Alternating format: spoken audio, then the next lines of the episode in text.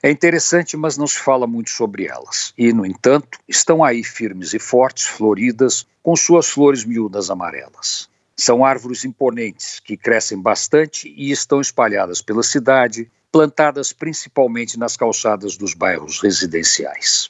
Seu verde claro se destaca na paisagem e, em alguns locais, plantadas uma ao lado da outra, as copas se juntam lá no alto e, vistas de longe, dão a sensação de que são uma única árvore enorme.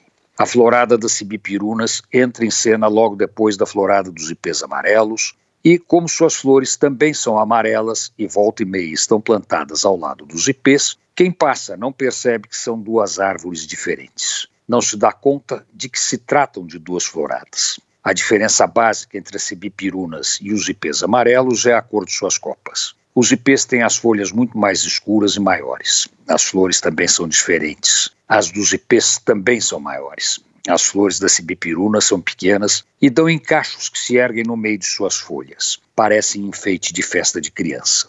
Apesar de estarem plantadas por toda a cidade, as pessoas não sabem que árvore é aquela. Com certeza não é ipê, também não é quaresmeira nem tipuana. As pessoas não sabem que árvore é essa, mas as cibipirunas não ficam tristes. A vida na cidade é assim mesmo. Tem quem diga que as espatódias têm ciúmes e por isso fazem o que podem para desmerecer as cibipirunas. Não acredito, não há razão, a não ser as cibipirunas serem mais comuns nas fazendas paulistas. Como isso é pouco para gerar ciúmes, e as espatódias são orgulhosas e arrogantes, não perderiam tempo difamando as cibipirunas. Este ano, as cibipirunas estão espertas, entraram em cena exatamente entre os ipês amarelos e os rosa. Por isso, estão chamando a atenção. Antônio Penteado Mendonça para a Rádio Eldorado e crônicasdacidade.com.br.